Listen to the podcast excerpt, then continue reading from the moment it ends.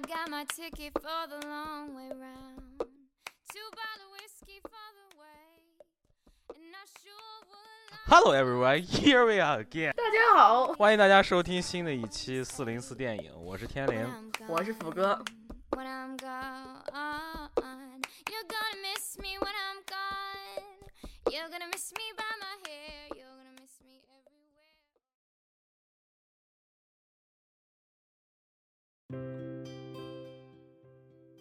现在来讲一下这个，就是我看的这五部奥斯卡提名的真人短片儿。嗯首先第一部叫《万福玛利亚》，它是由巴勒斯坦、法国、德国和以色列这四个国家联合制作的。它就是讲的约旦河西岸的故事。它啊，就是讲的那个敏感地带的故事。它讲的是什么呢？它讲的是一一群犹太人，一家犹太人开了个小车，嗯他开他开到他的车，他车上放了一个那个圣女像、圣母像，嗯然后完了他开到了一个那个基督教的教堂，那个教堂里面有四个修女，嗯然后那一天是星期六，是犹太教的安息日 （Sabbath）。嗯就他们那天不能接电话，就是严格来说不能接电话，不能那个什么，不能做任何除了生活必须吃饭以外其他事情。然后呢，就是他叫到那个教堂里去寻求这些 nun 这些修女的帮助，啊帮助让他们来帮他联系他的亲戚，让他们到这儿来救他，到这儿来救他，因为他们车坏了。啊，但是呢，他又不想，他又他又不能打那个电话，所以在整个他与这些修女的这个接触中，包括他如何来解决这个问题，因为宗教的一些习惯和宗教的一些习俗和冲突的问题上，产生了很多幽默，产生了很多好玩的东西，就大概是这么一个这么一个剧情。实是个有点轻喜剧的一个剧情，是吗？呃，就是一个有是一个喜剧，是一个小喜剧，但就是说，啊，它是从另外一个方面向你解释了，就是为什么约旦河西岸这一块区域它的这个宗教构成和这个是这么复杂，只不过它是哦以一种轻松诙谐的方式来告诉你的。我觉得嗯。蛮有意思，就是这个片儿还是挺好玩儿的，就是啊，尤其是其中有一个小修女演的非常好，就很很活泼，然后她做的一些事情就让你感觉就是就是把那个犹太人就给就给钉在那儿的那种感觉，就是很好很好玩儿，就是有他是有那种童真，他的童真打败了这个人的无邪，就是这种感觉，我被你的天真给打败了，就是那种感觉。哦，所以还是有点儿挺有意思，就是这嗯是第一个嗯真人短片儿，第二个真人短片儿是由美国拍摄的，叫《第一天 Day One》。嗯这个片儿是一个典型的美国主旋律短片儿，它就是讲的是一个阿富汗裔的美国女兵，嗯，然后她在她就是被军队调到，她是一个她是以一个翻译翻译官的身份去的，嗯她在第一天就是她第一天被调到阿富汗之后开始执行，就是执行她的军事任务，讲了她第一天的生活。第一天的生活嗯中，他们去了一个恐怖嫌疑犯家里面，这个恐怖嫌疑犯的老婆临盆了，要临盆了。就是讲了，当时他们讲了这么一个故事，其中也包括，也包括这个宗教习俗，因为他必须不是那个人要蒙面嘛，而且嗯这个他如果把这个如果他要如果他要是生孩子，这个男的他们只他们没有医生，只有一个懂医术的一个阿拉伯裔的一个穆斯一个阿拉一个穆斯林男男人，穆斯林男医生，但这个男医生应该是不能去接生的，但是因为这个情况非常紧急，所以他们之间就会必须要这个事情看怎么解决，必须要解决，而且再加上她的老公又是一个恐怖嫌疑犯，就是整个错综复杂，这之中。嗯你看，你看啊、他们这个战争战斗小队军事小组的组长是一个基督徒白人，是个男人。嗯这个女翻译官是一个阿富汗裔的信穆斯林的呃一个一个女人。这又是，然后这个恐怖嫌疑犯是一个极端组织的穆斯林，这个女人是一个极端组织的穆斯林的老婆，是一个宗教信仰非常深厚的人。嗯，然后他们这个穆斯林男医生呢，又是一个要让恐怖分子说就是一个叫叫叫穆斯林奸吧，就是一个穆奸阿奸，就是啊。他们他向这个美美，他向美军告发的这个恐怖分子。啊。另外还有一个人物是这个恐怖分子的侄女儿，这个小女孩儿，啊。就是你想，所有每一个人他的那个人物都有自己的一个背景，就所有的人组成了这样一个冲突。但其实就讲，其实他最后想讲的一个故事就是说，虽然这个故事最后的结局是一个有点悲剧性的一个结局，但是这只是这个女兵第一天在阿富汗执行任务最普通的一天，我就讲了这么一个事儿。嗯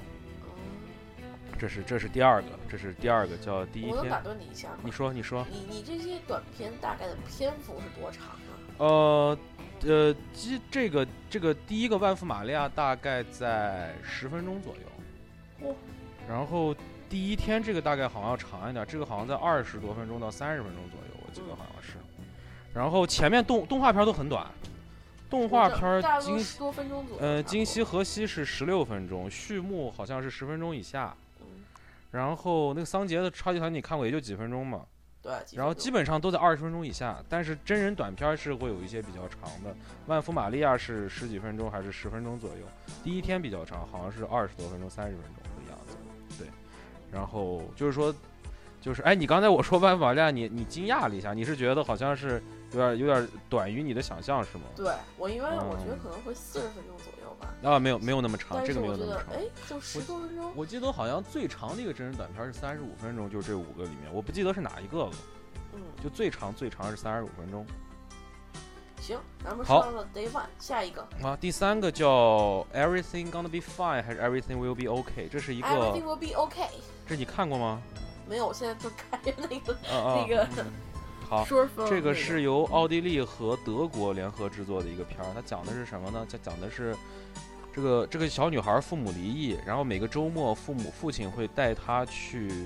出去玩儿，嗯然后这一次父亲是想带她逃离他母亲的怀抱，就是他带着这个小女孩儿，先带她去游乐场玩儿，然后玩了一阵之后又带她去移民机构，又去民政机构要给她办那个临时护照，啊，然后把所有的材料都准备好，要把这个小女孩第二天早上，要要把她当天晚上就要带离他们所在的这个城市和国家去另外的地方。嗯然后就是这个，就是这个故事为什么叫一切安好，叫 Everything Gonna Be OK？因为这个这个父亲，在整个这个片中一次一次的对小女孩说一切都没事 Everything is gonna be OK，就用德语说。但是呢，这个小女孩的情绪是在一点一点变化。最开始她以为只是父亲今天平常带她出去玩儿，但慢慢的发现父亲今天他爸爸今天干了一些非常不平常的事儿。然后，尤其是当他们到了机场之后，父亲开始变得暴躁，开始变得着急，开始变得紧张。这个小女孩的情绪开始一点一点的发生变化，以致到最后，因为那天飞机晚点了，才导致了他们耽误了他们的行程，以致导致最后第二天的结局，就是这个父亲和这个女儿这两个人，只是这两个人的对手戏，就还是蛮精彩的。有这个父亲他的这种紧张感，以及这个小女孩的情绪的变化，就是讲了这么一个故事。而且这个题目确实非常讽刺，叫 Everything Gonna Be OK。其实 Everything 都不 OK。是是是，对，就是这样的一个故事。我听你那么说还挺有意思。那那小女孩演的很不错了。小女孩演的非常好，就是我看了很多影评，就是说这个小女孩的这种情绪变化表演的非常舒服，就是非常好，就是感觉特别到位。就从开始的觉得一点事儿都没有，然后慢慢的，她一点一点的变化，一点一点先开始觉得你为什么要带我去这个政府去办这些东西，然后后来到机场，又开始跟她爸爸说我不想走，我不想走，然后后来就开始想办法怎么样留住，就这一点一点的这个递进式的这种演出，这个小女孩演出来了，嗯，嗯，所以还是蛮推荐的这个。小女孩大概几岁吗？目测大概十岁，最多十岁左右，最多最多十岁，所以是个是个小，就是个四四四年级以下的小孩儿吧，反正不会上初中，就是这么一个小孩儿，就所以就感觉他的年龄可能稍微比 The Room 那个孩子大一点儿，啊，就大概那么个小孩儿。行嗯，好，行，好，然后第四个是一个由英国科索沃和阿尔巴尼亚合拍的一个片儿，叫 Shock，S H O K。然后这个片儿在豆瓣上翻译叫《风风暴女神沙克》，我不知道为什么翻译成这个，我也不知道这个 shock 到底是什么意思，我就给你讲一下这个故事吧。这个故事当时是讲在塞尔维亚占领科索沃，是因为咱们现在知道科索沃独立了嘛。然后科索就这是讲巴尔干半岛那块那那那个破事情的，就是科索沃当时当时南联盟解体之后，当时科当时科索沃还是被塞尔维亚占领的，在那个时候，两个小男孩之间的友谊，就这两个小男孩都属于，因为科索沃它本身的人种是阿尔巴尼亚人，他们说的是阿尔巴尼亚语。但是当塞尔维亚占领塞尔维亚人占领的时候，强迫他们学塞尔维亚语，强迫他们学塞尔维亚文化，不让他们传播阿尔巴尼亚语的这些东西，就是讲在这个过程中呢，就是讲这两个小男孩之间友谊的一些友谊，就是两个人之间相处的一些经历，其中也包括一个小男孩想通过他跟这个塞尔维亚那个军事组织的一些人做一些小生意来得到一些报酬，而另外一个小男孩不同意他这种看法，就是告诉他。咱们是阿尔比巴尼亚人，咱们不是塞尔维亚人，你不能跟他做生意，你这是在出卖你的祖国。就是两个孩子中的友谊中牵扯到了所谓的民族的这种精神和矛盾在里面，是讲了这么一个故事，以至于到最后呢，就是。两个这最后是塞尔维亚，就是这帮小男孩，就是因为在他们属于被压迫的民族，后来就是塞尔维亚的这个军事组织要把他们赶出他们的家家，要让他们离开，回到阿尔巴尼亚去，好像是这么一个，然后就让他们离开，就是完全是一个现代版的一个，有点像纳粹压迫犹太人那种感觉，就有点那种感觉的一个片儿。但是我想说另外一点，就是说，因为对于科索沃这个事情，西方跟东方是有不同的看法的，这是一个典型的西方式的科索沃故事。可能如果要让俄罗斯来拍，可能就是另外的故事了。所以它其实对于我们某种人来说，是对我来说是看是一个相对来说在美国是一个比较主旋律的东西，因为它是反反东正教的、反俄罗斯、反斯拉夫人的这样一个这样子的一个一个题材的片儿，所以是这样一个感觉。这个我也很挺推荐你看，因为。他在最后有一个，有有有有一个反转的点，有一个镜头，我看到那个镜头，我的我我觉得我的心，我的心都沉到我的肚子里去了，就是咵的，就那种感觉。这个我是很推荐你去看一下的，就是这是一个，就是因为民族冲突而产生的一个悲剧故事。啊。嗯嗯，对。行，下一步。还有最后一个叫口吃，就是小 Starter 是个英国片儿。这个片儿其实是一个非常传统的一个一个短片，它就是讲一个哥们儿，他口吃很严重，说不出话来，他就只能在 Facebook 上跟别的人聊天，然后他就认识了一个笔友，然后这个笔呃就是是一个网友，不是笔友，说的不太好，网友是认识了一个网友，然后一直到最后这俩要面基，就大概是这么一个故事。然后包括在这个一场面基的过程中，这个男的的一些犹豫，因为他不自信嘛。然后这然后什么什么，就大概是这么一个故事，一直到最后的结局。然后，但是反正这个片儿我是看见了开头，我就猜到了结尾了，我就不说是什么结尾了。反正这个片儿其实我觉得挺落俗套，但是就是一个就是一个 rom 就是一个小清新 rom com 范儿的，没有 rom com 范儿的一个一个小短片儿。我觉得这个片儿肯定是陪跑的，我觉得不应该他拿。那你觉得这个？其实我听你这么说，这五个短片里面，有三个都是宗教、民族信仰冲突的这这么一个片子。对对，没错没错，《万福玛利亚》第一天和这个《Shock》这三个都有这种色彩在里面，没错。嗯，对。那你就是觉得就是这三个片子里面，那个你觉得哪一个？你觉得这会是这三个片子里面赢面比较大，还是说《Everything Will Be OK》赢面比较大？哎呀，我现在因为我我我只能说我个人喜好，我不敢说他们到底怎么选。我个人喜好吧。我个人喜好，我最喜欢的是，嗯，我最喜欢的还是那个 Shock，就是这个科索沃的这个，因为这个科索沃，它就是我跟你讲最后那个反转的那个点，它是真正的打到我的心脏，我就感觉好像是一颗子弹打到了我的心里面那种感觉，就是它有那么一个。其实如果说这个剧情上来说，可能我觉得。剧情上最好玩的应该是那个万福玛利亚，嗯，万福玛利亚，因为它是用一种诙谐的方式告诉你那个宗教冲突的故事，啊，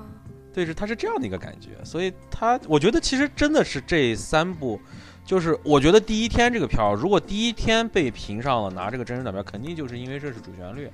嗯，因为这个主旋律的这个色太正了，这个太正了，这个确实也告诉你了这个美国军人当时在那有多么不容易。就这个片儿是这样一个风格，一切安好，我觉得这个故事是完全是这父子之间的这个父女之间的这个演技，嗯，就是这样一个。哦，对，应该这个一切安好是这五个片儿中时间最长的，如果我没记错的话。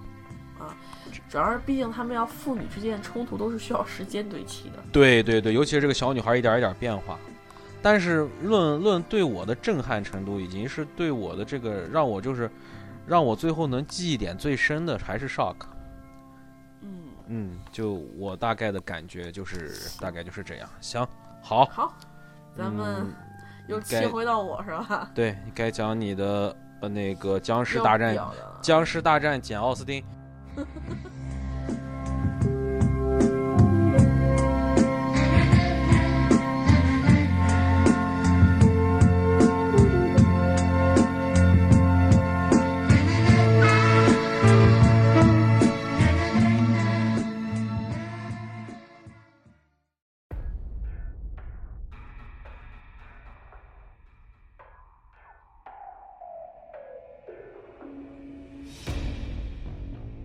傲慢与偏见与僵尸》，它这个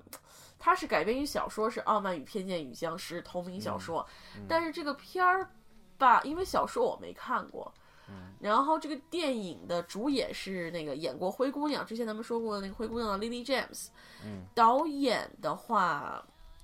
呃，好像也不是什么特有名的那个导演。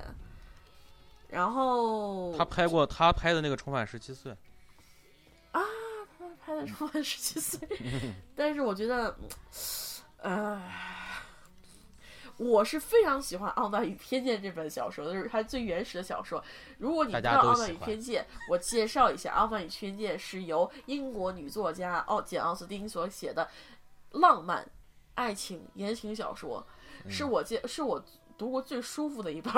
言情小说。嗯，到现在为止，没有说有哪本小说能超过，在我心目中能超过这一个的。其实几年前的时候，我就看过《傲慢与偏见与僵尸》，我我能简称一下吗？嗯，你说。我把简称为那个傲慢，这这部电影我简称为 PPZ 啊，PPZ，、因为那个这个《傲慢与偏见与僵尸》这实在太累了。它这个那个 PPZ 这部就是说，它小说是几年前其实放过一个概念性的宣传片儿，嗯拍的非常的那个就是血腥，非常的那个让让人就是有点震撼，所以说我对这个小说一直都挺有印象，但我一直都没有看。嗯。那个他其实就讲嘛，就是说他其实就借用了简奥斯汀的《傲慢与偏见》的故事的框架，嗯，然后挪到了一个有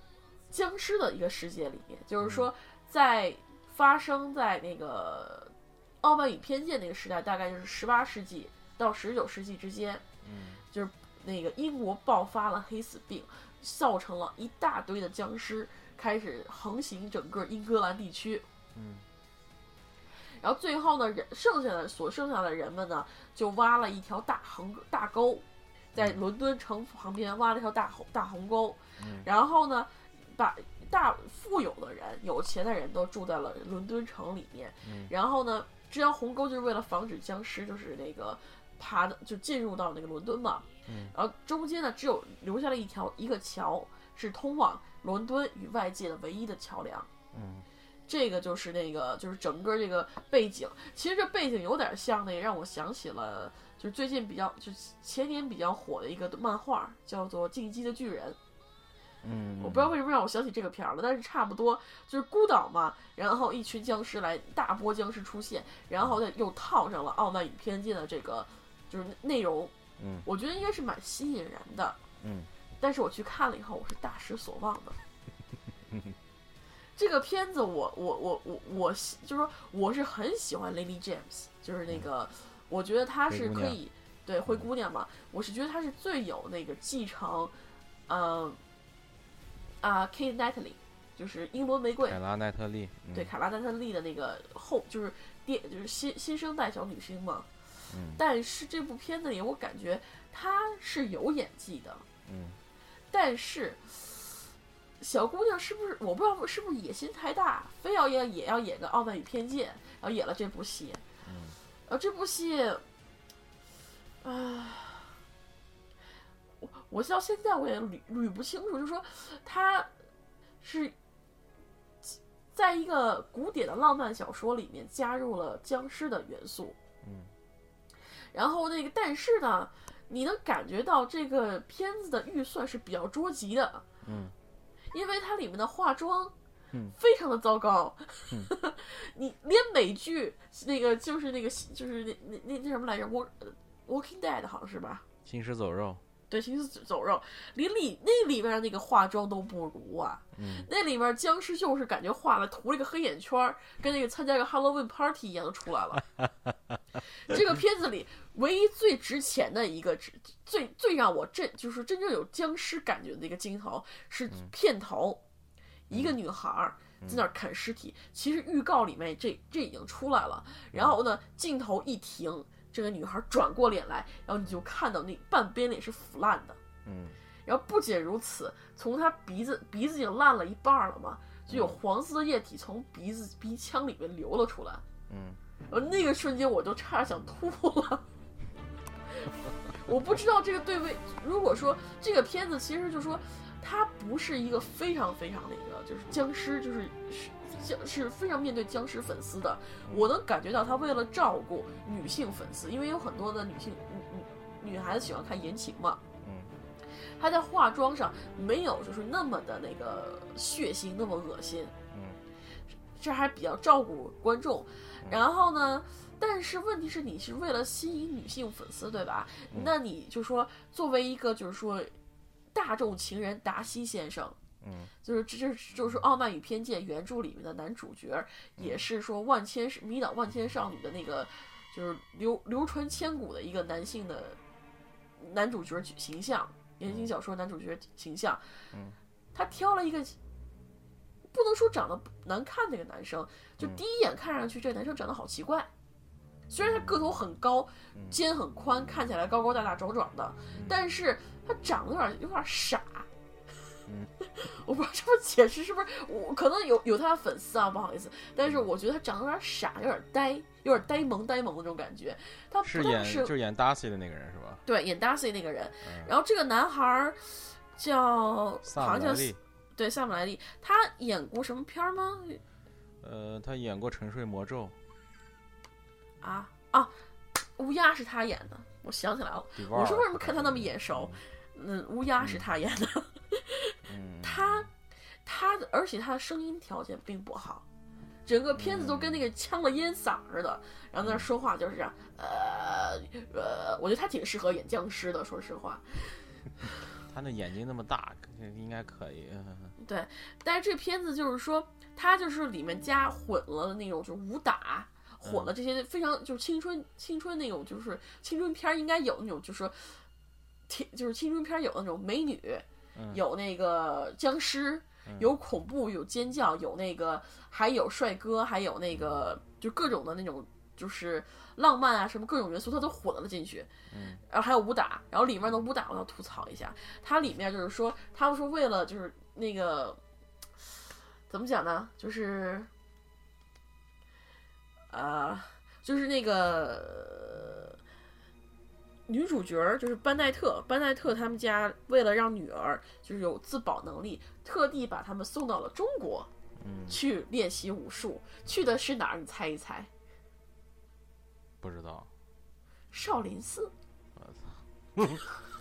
真的是河南少林寺哦。少林 Temple 啊。对。然后我当时看我都操，然后心里就是无数只草泥马滚过来滚过去，然后里面又装逼了，说了好多那种东西，最后女主角还秀了一句那个中文，然后但是当时我尴尬症都犯了，因为我都听不懂他说的是什么，连个字幕都没有，太吓人了，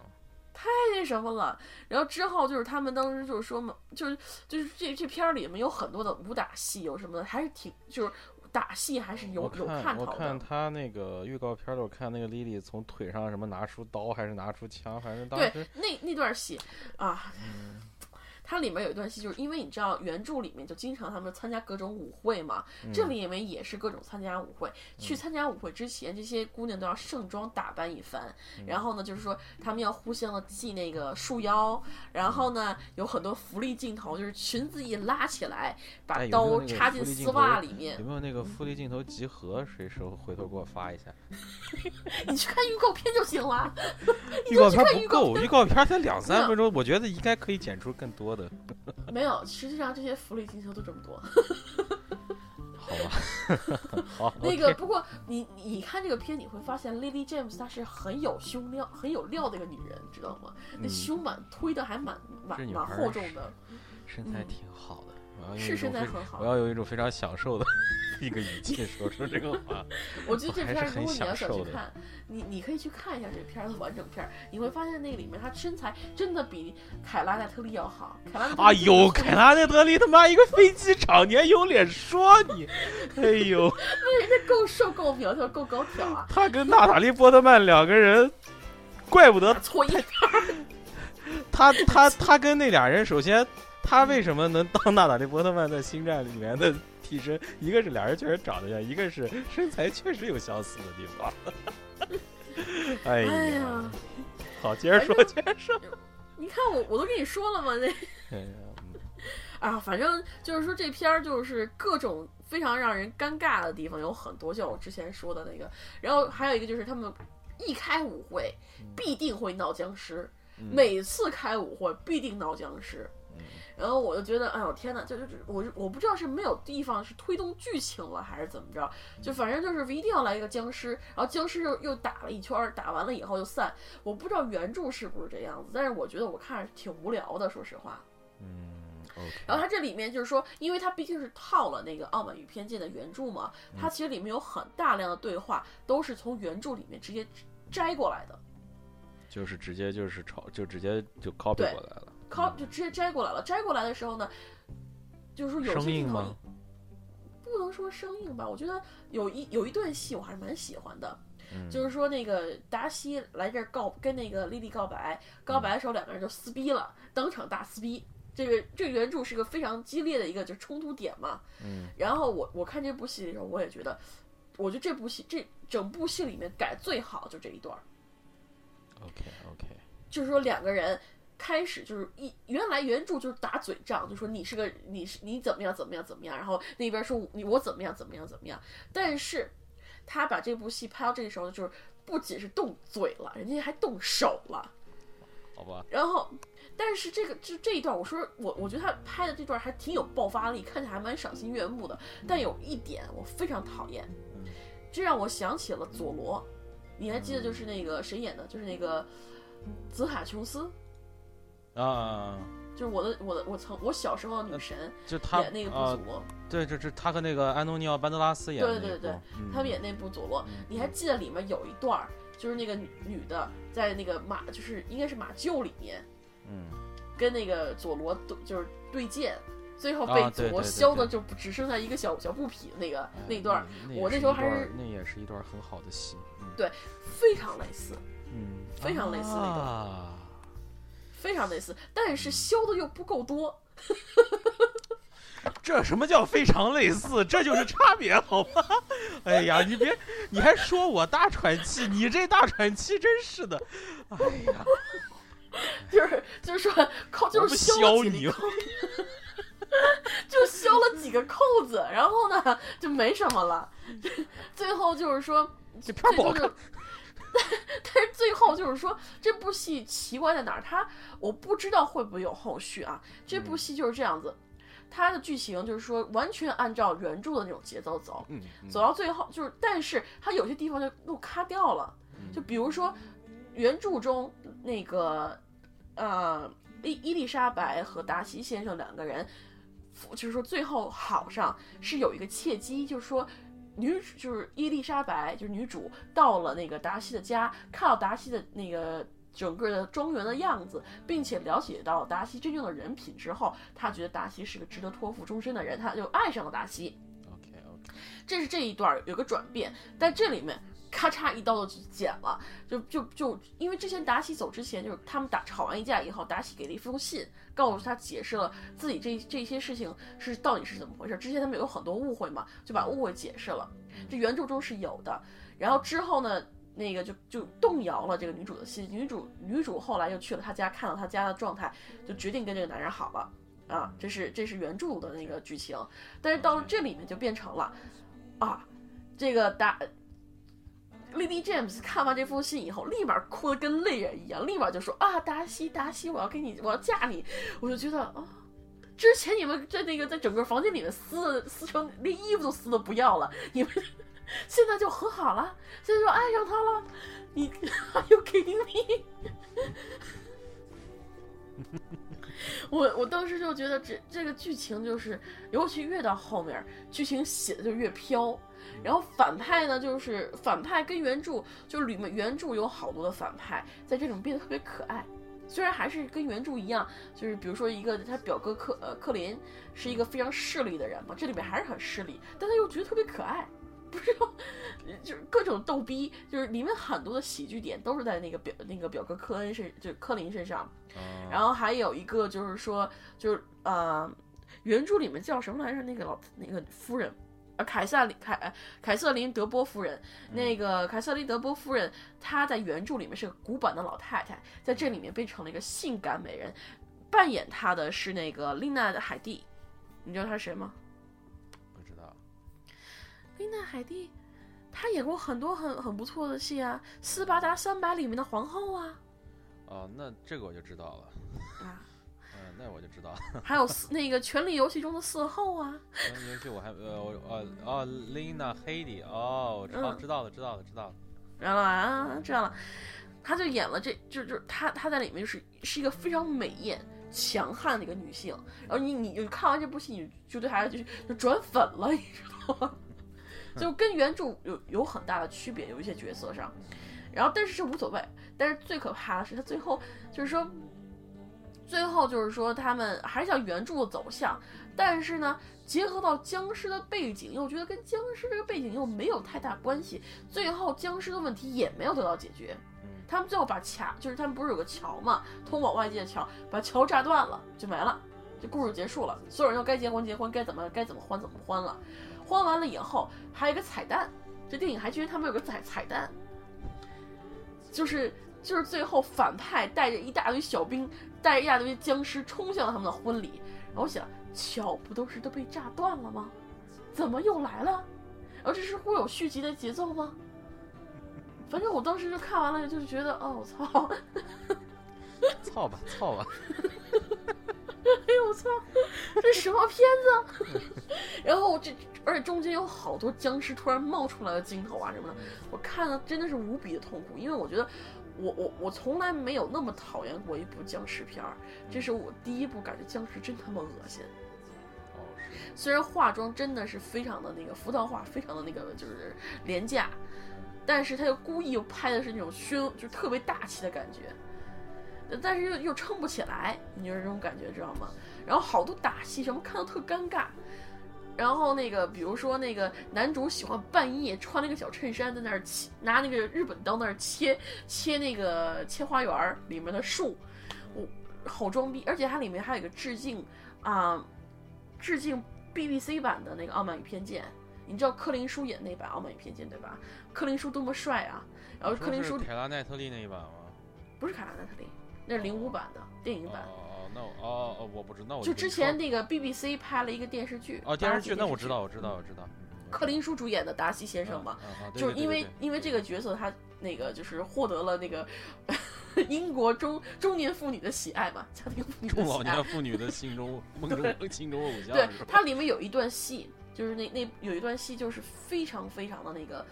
呃，应该说是失身诱惑吧，就是那个达西先生有天就是骑马回家，觉得有点热，然后呢就只就就是其实就是两人要和解之前那么一段戏，然后他就太热了，就就下马跳进水里游了一圈，然后回来，然后出来是白衬衬衫是湿的，然后在这部电影里面，他居然也也也把这个剧情给融进去了。还致敬了一下，然后当时我看到这个镜头时，我是惊呆了的，你知道吗？因为你会在一个僵尸遍地爬的地方去跳到水里面游泳吗？你脑子瓦特了吗？进水了吗？你会在僵尸遍布的地方去搞这个吗？不会啊。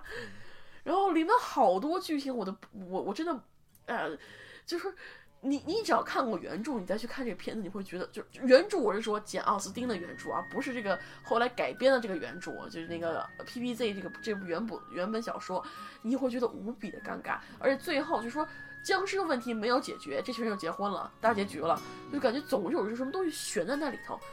你看不下去，然后看完了以后就觉得真的是好憋。真他妈憋，能来能来个僵尸让我切一会儿吗？真的。OK，哎呦天哎，哪！我感觉我你是憋了好久了。操！然后最后你知道我 哎哎，我都有的时候录音时候，我要让医生数一下，你这说了多少个操？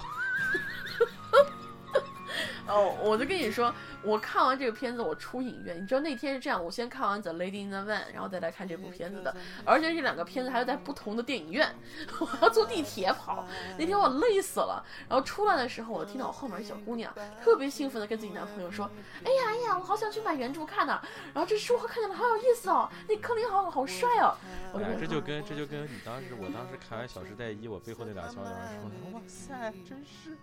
居然有人说不好看，真是脑残，这跟我是一个一个想法，真是这样。我当时心里真的不操。伊森到时候一定数一下啊，嗯嗯嗯，好好好，啊行，这个反正这部片子就是个烂片儿，我就这么说，就是个烂片儿。然后呢，我我我想看一下，但是它的烂烂番茄居然还是这个评价还比较普通，你知道吗？百分之六十多吗？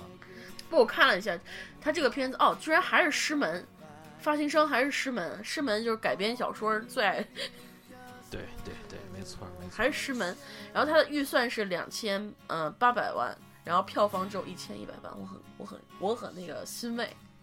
对对是的。我很欣慰。好，行行好，这个你说完这个，这个最后就是你该说最后一个短片啊了。啊，最后一个短片是记录短片儿，嗯，记录短片也是五个。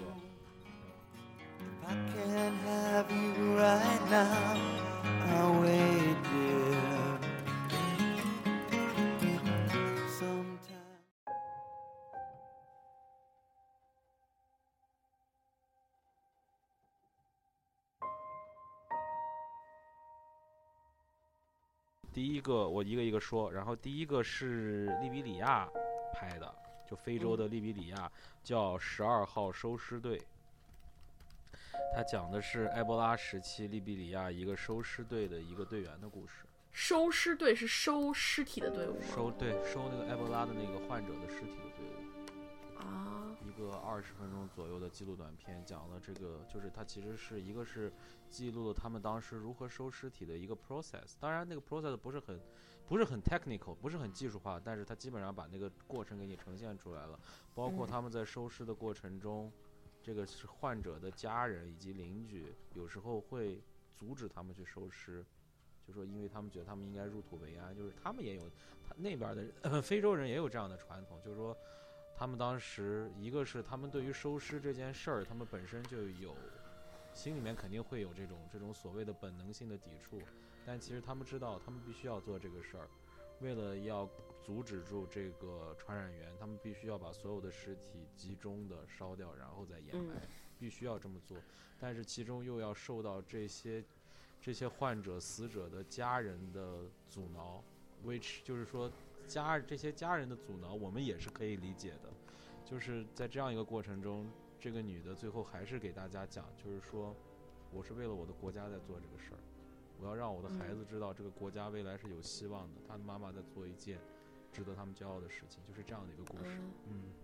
就其实还是一个蛮蛮励志的故事，但是只是是因为去年埃博拉这是一个非常热的事情嘛，包括当时埃博拉的那个有有病例不是进到美国之后，其实当时我们也稍微有一点点紧张，确实是有这样的这样的感觉，所以它是围绕着去年的一个大事儿。有这么一个小的小的纪录片儿，因为记录长片儿周好像没有关于埃博拉疫情的，所以他以这个短片的形式做了个提名，我觉得也挺好。这个片儿反正看完你也你也就是感觉就是你也是受教育了，就这种感觉。嗯，啊，这纪录片嘛，你对你对对，但是就是嗯，我觉得这个这篇还是就是说展现了世界一角吧，天下大同，没错。嗯，天下大同就是的还是一个比较嗯正向、比较主主主旋律的这样一个一个一个一个纪录片。嗯，嗯然后第二个纪录片叫《墙内的战争》，这也是一个比较励志的故事。这是由美国美国好像是 HBO 还是哪，我记得好像是和越南一起联拍联合拍的。它讲的是一个什么故事呢？就是在越战之后，然后当时就是在越南的一条河，当时是好像是美军留下的，是美军还是北越，我不记得是他们留下的一些化学的一些原料和战争的一些原料，他们撒到了一个河里，然后当时河沿岸的这些孩子就是和家人就喝这个水，然后这些嗯女的怀孕生下的孩子全都是畸形的。哎呀比，如说一个胳膊一个腿长一个腿短，要不然就是我脑子里缺一，我脑子外面缺一块，或者一个胳膊一个一一个手只剩就是，如果左胳膊可能就只剩就是肩膀就连着手，没有胳膊，一边手是正常的，就是都是这种畸形儿，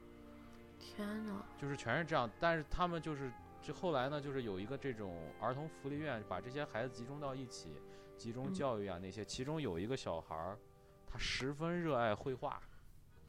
嗯，从小就要，他是一个，呃，一个腿长，一个腿短，然后完了胳膊也不对，好像也是缺，也有缺胳膊少腿儿的那个那个情况，反正是一个很畸形，长得很畸形的小孩。他有一个绘画的梦想，但是他在这个福利院里，他的老师就觉得这样不行，说他是在不务正业，说你画画能最后干什么？然后最后他就为了能够完成自己未来的这个梦想，他觉得他在这个学校里面待的他在这个学校除了绘画这点以外，他在学校待得很舒服，因为所有的人都是他的同类，没有谁会歧视谁，老师也不会嗯歧视他们，他是感觉很。很很很很很很很适意的，但是呢，就是因为他有他的这个梦想，他觉得他不能在这儿待着，他就回家了。回家之后，当他发现家里面的人也不是特别支持他画画，他就在他嗯十九岁还是二十岁左右的时候，他就离开家去了一个大城市，开始打拼，然后就开始讲他怎么生活，以及他一步一步，首先就是一步一步，首先他开始就是刚到那个城，刚到那个大城市的时候，主百般的不适应，后来他又找到了一个残疾人的一个学校，就是在培养残疾人，他就开始练习用用嘴画画，啊，然后用嘴画画，然后慢慢的画的越来越好。那个后来那个画真是画的非常非常好，就是让我看完就是感觉哇，这个真是就是这种人都能成这样，我们还有什么资格不努力？就是让我有一种这样的感觉，就是明白明白，也是一个非常励志的故事，就是发生在了越南。这个小男孩儿也也也也很也很有意思，就是这样的一个故事。这个片子让我看完就是很很受鼓舞，也是很受教育、很受鼓舞的一个片儿。这是一个。然后第三个片儿是由加拿大、美国和英国合拍的，这个片儿的题目叫《克劳德·朗兹曼《浩劫之魂》。这个克劳德·朗兹曼是一个法国非常著名的导演，他当年拍了一个关于那个纳粹纳粹屠杀和折磨犹太人的一个纪录片，叫《浩劫》，然后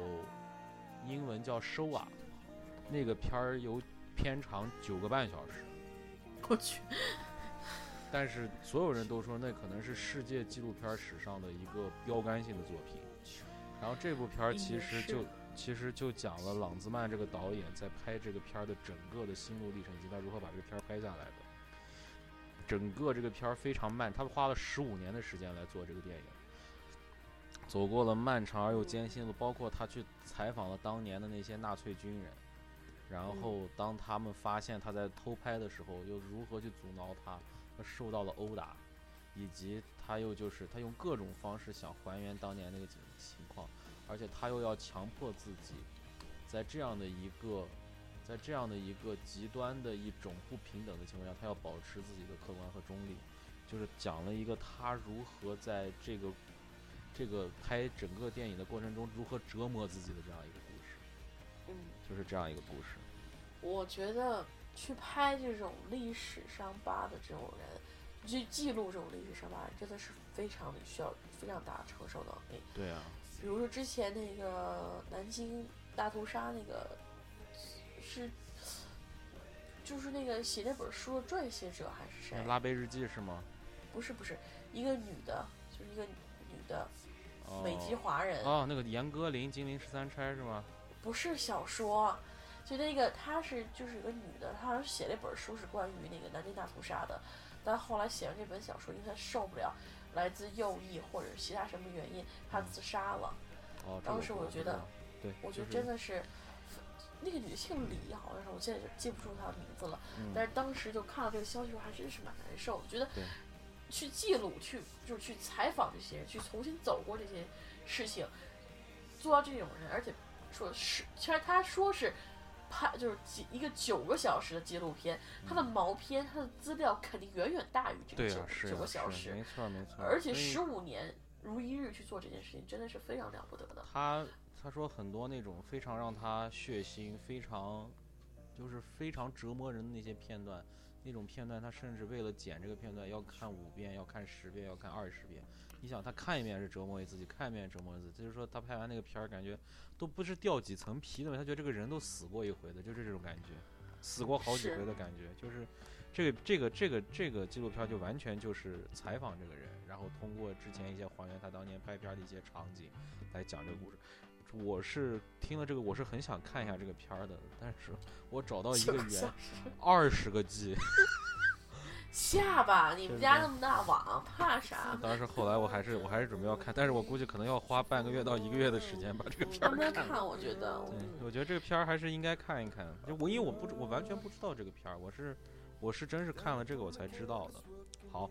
这是第三部。行，那我顺带问一下，这个嗯片子时长大概多久？你说这个纪录片吗？对，十，五到二十分钟吧。我觉得挺佩服这些短片的，就十五到二十分钟就能。他十五到二十分钟能把一个整个这个事情给你讲明白了，是很厉害的。对对，没错没行错。，下一部，下一部叫《河中的女孩：宽恕的代价》，是一部巴基斯坦的纪录片儿。它讲的是就是在巴基斯坦那些比较虔诚的一些宗教社区里面，就这些社区里面，就是必须是父母之命，媒妁之言。父亲让你，嗯尤其是女孩儿，父亲家里面人让你嫁谁，你就必须得嫁谁。但是有这样一个女孩儿，她是，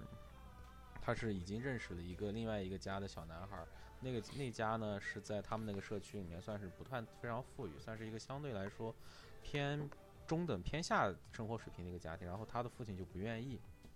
他的父亲不愿意，最后的结果就是要把这个女孩杀了，因为他觉得他败坏了他们家的名誉。嗯然后呢，就是他他的父亲和他的叔叔两个人把他把他把这个女孩抓起来，就是但是当时好像是因为天上太晚了，一枪好像是那个枪走火是枪那个子弹是擦着他的脸过去，没有打中他，然后他们哦以为他死了，就把他扔到河里去了，结果这个小女嗯。孩阴差阳错给活下来了，又爬回到又爬又又爬到河岸，然后被人救了，然后去医院，脸上留下了一条永恒的疤痕。但是这个女孩活下来了，活下来了之后呢，她就她就跟她的自己选择的那个男孩生活在了一起，也住在了她的婆家，就再不回她自己家了，而且找了律师要起诉她的父亲，就是说要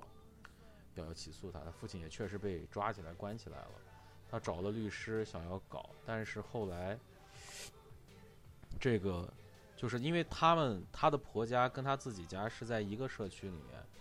嗯巴基斯坦这种社会形态呢，是以社区化的，就是个社区，每个社区有自己的头儿，就像自己的地头蛇，有自己的小领袖。这些领袖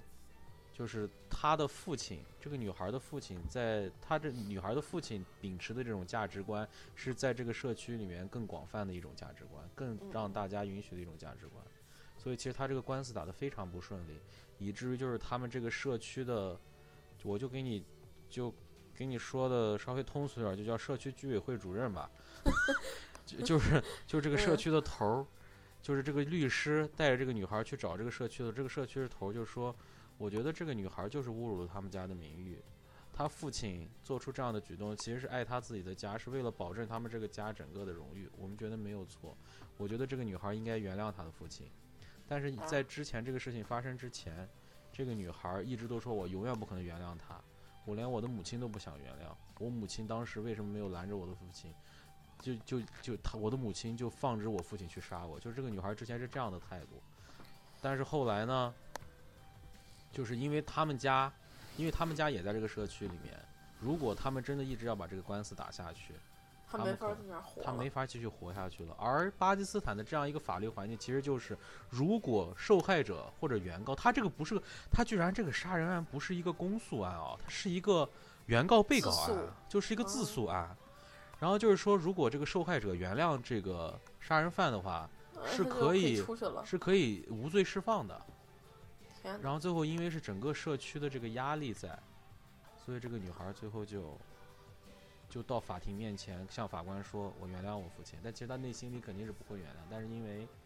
就是没办法她的算是他的他的他他她老公的哥哥，他应该叫什么呀？他应该叫她老公的哥哥应该还是叫哥哥。就是她就是她她老公的哥哥，就是她这婆家的长子，就说。我们知道这个事情，这个女孩经历了很多，但是我们还要继续在这个社区生存下去。我们如果如果真的把这个事儿做绝的话，我们真的就在这个地方活不下去了。这个女孩也是受了很多外来的压力，最后还是选择了原谅，但是她心里面一直这个坎儿永远过不去的，她一辈子可能不会跟她爸爸和她叔叔说话，就是这样的一个故事，所以叫什么宽恕的代价。所以这让我觉得，就是看完这个片儿，让我的感觉就是，宗教和自由之间有没有平衡？这个社会的共识和我们自我的认知之间如何能够，当这个之间产生冲突，我们如何选择？嗯，亲人的强迫以及我们的自我的尊严，包括就是亲人之间的亲情和保持这个所谓的家族尊严，包括男人女人之间的问题，这些东西到底就真的是在不同的环境、不同的政策下，它达成的答案是完全不一样的，就是这样的感觉。嗯，所以说就是有文化差异吧。对对对你觉得不可理喻，你杀一个人，你怎么可以杀一个人？对，但是在他这里就是荣耀，而且就感觉他们这儿 this is a common sense，这是个常识性的问题。对，就觉得可能还是这个地方，我希望这种事情发生在一个不大开化的小地方，嗯，而不是一个就是。我希望那个世界是越来越开化，对啊，越来越就是大家都跟对方更宽容。就是但事实上，你说在加拿大、在美国，很多像这种来中东的移民，他到这边来，印度或者中东的移民来这边来，照样会有这种就是说荣誉杀，就是谋杀。对包括就是之前的那个所谓的科隆性侵案，其实后来很多发现是有一个什么问题，就是这些这些不是中间有很多可能是逃过来的难民吗？嗯，这些难民从来没有见过衣不遮体的女孩儿，就是从来没有见过穿着那么暴露的女的。是在他们的性格中，他们觉得如果女的穿的这么暴露，他们是愿意他们跟她去接触这种所谓的性接触的。他们的认知是这样的，不是说这是嗯。对的，但是他们就是这样认知的，所以他们觉得他们扑向那些女孩儿去干那些事儿，他们没觉得他们错，他们觉得这个好像就是我们应该做，是因为他们愿意让我们这样，他们欢迎我们这样做，所以你就感觉到这个文化冲突居然能够冲突到这样的这种，这种这种激烈，这种就是真是太吓人了，就是这种感觉。哎，这个就是哎，你说这还只是一个地球，你说哎呀，我们在一个地球其实非常近的距离，还能发生这种事情，对呀太可怕对呀、了。飞机就最多二十个小时、十几个小时的事儿，居然就是两个世界，十里不同天，就是那种感觉，是啊，太吓人了。就是这个片儿让我，其实这个片儿就是，尤其是这个女孩儿最后她她她其实就是这个女孩儿从他们婆家走到法院那一路，她拍了一个长的一个让她开拍她走路的镜头，就你可以看得到这个女孩儿脚步中都带着犹豫，有无奈，但是没办法。尤其是他自己那个律师百般劝他说：“你一定要确保，你要知道，你一旦原谅他们，你的父亲这些杀你的人就会重新出来，重获自由。”女孩没办法，没办法，她做不到绝。对嗯，就我觉得最可怕就是它是个纪录片儿，它不是个故事。这是真事儿，这是真事儿，这是真这是这是真实发生在我们所所生活的地球上的。对对对，还发生在我们巴铁身上，好不好？我们的好基友身对上。对呀、哎呀，就是这种感觉太强烈了，嗯，哎呀，说不上，就是反正不舒服，嗯，就最近不是有一个很大事，就是那个女性，就是中国，就是在有一个就是一个男的娶了一个城里的媳妇儿回嗯乡下，啊，那吃江年夜饭西那个，呃不是江西那个，不是上海那跑路那个，啊是另外一个做、那个媳妇儿做了一桌的那个年就是年夜饭，啊，结果不让他上桌吃，让他去厨房吃去。哦然后这个女的着急的情况下把桌子给周了，就这么一件事情。就然后还居然有人为这种行为，还有辩为护的，就为了说不让女性上桌吃饭辩护，说这是习俗。我当时我这还不操是说 为什么要压抑自己的天性？操吧！吓死我了，吓死宝宝了。我我不想说操，好吧？这个这个这种事情我，我就觉得我们这还都是一个民族，而且我觉得其实。我一直觉得，其实中华民族算是目前来说还算比较开化的了，我都是有点这种感觉。但是实际上还是有不开化的地方，还是有女人连桌吃还得去厨房吃饭的这种习俗。我当时都震震惊了，说你们家一家人就应该在一家一个桌子上吃饭，就算隔了，就就真的是十里不同天，是，真的是，真的感觉就是十里不同天。还不是一个星球，就是一个国家，甚至有可能在一个省里面都有有可能。对，就是就是不一样的习俗。对然后居然还有他妈有人支持这种习习俗就，有人为他辩护的。居然辩护说我们要尊重这种习俗，这是 谁要不让我上桌吃饭，我揍谁。哎呀，就是像这种东西，就像是好像就像一根钉子，或者是一个嗯螺螺丝，就钉在你的脑子里，嵌在你的脑子里，就感觉是你的脑子的零部件的一部分，它不是特别容易卸开的。所以这个东西有时候说不成。好了，咱们现在说行说说完这最后一个，说最后一个吧，就是叫 The Last Day of Freedom 还是什么，就叫最后的自由时光，是美国拍的。它是一个真容真人纪录片动画化了的一个一个这么一个纪录片的形式，就它其实是动画，但它其实是啊，通过就是比如说我采访你的镜头，他把整个镜头变成线性动画了，你懂我意思吗？哦，它是那样的一个形式。哦，刚开始让我看的很新颖啊。对，这个刚开始，但是我跟你讲，刚开始让我看的时候，让我很难受，就是它那个线条的晃动非常厉害，而且让我刚开始感觉有点儿，有点儿那种，有点儿那种，有点儿那种，可能是为了形式而形式的那种感觉在里面。但是慢慢的后来，可能是因为动画确实跟真人在人的情感的表达上，可能他在情感表达和他的那个语言的表达上，他最后给你的那个冲击更单纯、更强烈。嗯没有任何背景的那些颜色的那些给你的干扰，就让你感觉更更强烈。这个片儿讲了一个什么个事儿呢？就是这个男主人公接受采访的这个男的，他的兄，他发现了他的兄弟，他兄弟之嗯前是参加越战，然后完了以后回来的一个老兵，然后他兄弟参与了一起谋杀案，然后这个男他他这个就是他这个男主人公就把他的兄弟算是给给告发了，然后呢还协助了 FBI 或者是这个执法机关来调查他的兄弟，然后后来以及在后来就是他的兄弟最后发现这个兄弟是患有 PTSD 的，就是有这种心理上、精神上的疾病，因为这场战争 PDSD 是那个，就是说战后战后那个什么心后遗症。理紊乱啊，post 嗯。post traumatic 什么什么 disorder 什么这个就就那个那个嗯嗯。PTSD，然后就是所以这个男的这个心态整个发生了变化，包括对于他的兄弟对这场战争对他兄弟的这个影响，以及最后这个兄弟被判死刑了，这个死刑对他兄弟的影响以及对他自己的影响，所以这个中间他讨论了很多，一个是讨论了战争对人的影响，他们兄弟之间感情的这种尴尬。包括因为他对他兄弟做的这些事，以及他兄弟犯的这个罪为什么犯罪，包括最后他兄弟死刑的这个事儿，这四个主题贯穿了这个片儿，就是大概是这么一个。但是他通过这种黑白线条动画的纪录片形式，让你感觉就是这种感情更纯粹、更单纯的就打给你了那样的感觉，就是这就是这样一个片儿。嗯，总的来说，我觉得这四五部记录短片儿是我感觉是真的是每部片儿它讲了一个不同的主题，而且每个片儿的内容它都让我受到了一定程度上的这种教育，不像在嗯动画短片？不像在动画短片儿中，像那个桑杰就完全是视听享受，包括嗯在那个记录短片中，英国的那个口吃就完全是一个浪漫浪漫剧、浪漫电影，没有什么嗯想没有什么好说的。但是这就是可能也是因为纪录片本身的这个特点所在，它就是要还原真实，就是要告诉你真实的事情，所以嗯，这四五个记录短片还是每一部都给我了一个一个不错的一个一个思考吧，让我在看完之后。好，我就说这么多。行，嗯，反正就期待等缘吧，等缘。对，你们就是因为我，因为我知我我不知道，我我不知道，啊因为我们也从来没有，我不知道之前有没有这种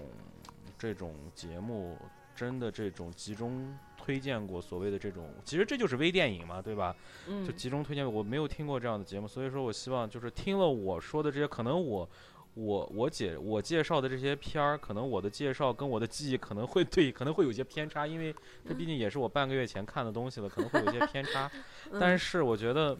确实通过这样的形式来推荐这些片儿是非常非常值得的。就是而且其实就是就是奥斯卡为什么要设这个短片儿奖项？他说其实就是为了这些做电影电影人的起步阶段，让他们能有这样的机会从短片儿做起，慢慢的能够开始做大电影，就是给他们这样一个机会。我觉得这是一个。这是一个电影人的电影人事业的延续，以及嗯而且其实这些片儿也充满了艺术性，充满了戏剧性，也充满了可看性。嗯就是我觉得还是极力推荐大家在未来有机会的时候来关注一下，而且时间很短，五部片儿下来两个多小时就是一部电影的时间。但是就是其实我跟你讲，我我是我那天，尤其是那一天是看完动画短片，看真人短片，那天看完我真的脑子好疲劳，因为我一天那天可能看了十五部十五部片儿。我觉得这个其实看短片儿，你别看它短，但它信息量就是在那十几分钟大爆炸。它每一个是一个完整的故事，你在四个小时之内，你看了十五个故事，你就想就是这个感觉，要疯啊！你就是我就感觉，就是当时就是这样。哎，他当时就是他他那个影片排片也很有意思嘛，就是一场动画，一场真人，一场动画，一场，就是给你这个机会让你两场连看的嘛。但是就是反正看完还是非常 overwhelming，但是你可以看出就是说虽然短，但是很饱满。好。其实我我我我来说一句啊，嗯，你说，我们这里我我尝试我也尝试去找这个短片的那个放映啊，嗯。最后我发现 整个我我可能我找的不够全面，但是我发现关于奥斯卡的电影。只有全安省只有一家电影院在全部放，嗯。就是我去看 Lady 呃 The One 呃 The Lady in the in the One 那那一家电影院嗯。在放所有的奥斯卡提名影片，嗯。然后尤其是那个四十五周年，只有那一家有。啊，是那个 landmark 吗？对，呃，不是 Landmark，我是 Cin Cineplex，呃哦，哦我们这儿是这种电影，后来像 Forty Four 呃 Forty Five Hours 这些都是在 Landmark 先放，然后现在那个万达控股的 AMC 就是在那个临近奥斯卡马上开始放，尤其是下一周会有一个 Twenty Four Hours Best Picture Nominee Marathon，就是有一个嗯马拉松式的二十四小时联映。我我觉得美国就是好，我们这边没没没有联影的。嗯，然后之后我去搜这种短片集、短嗯片放映集，嗯你猜我在哪儿发现的？我得去多伦多电影电影那个就是电影节的那个官方网站上，下面它有一个专门的那个多伦多电影 festival 那个那个那那那么一个就是放映厅，你要去那儿看。就有点像电影资料馆那种感觉的那样一个地方，是吧？对，嗯去那块儿看，只有那儿有看的，嗯而且场次非常少。嗯所以我当时，而且他那个索尔之子也只有在那儿能看到，啊，那所以说你可以看到加拿大，我们虽然就隔了一体，隔了五大湖都不到啊，我开一个车就能到美国，但我们感觉就真的是两个世界呀、哎，嗯，死加拿大，哎，你不是你现在是加拿大公民？死加拿大，呸！我操！好，行，我要偷渡去美国，嗯我也不用偷渡，嗯，行，行，好，行行。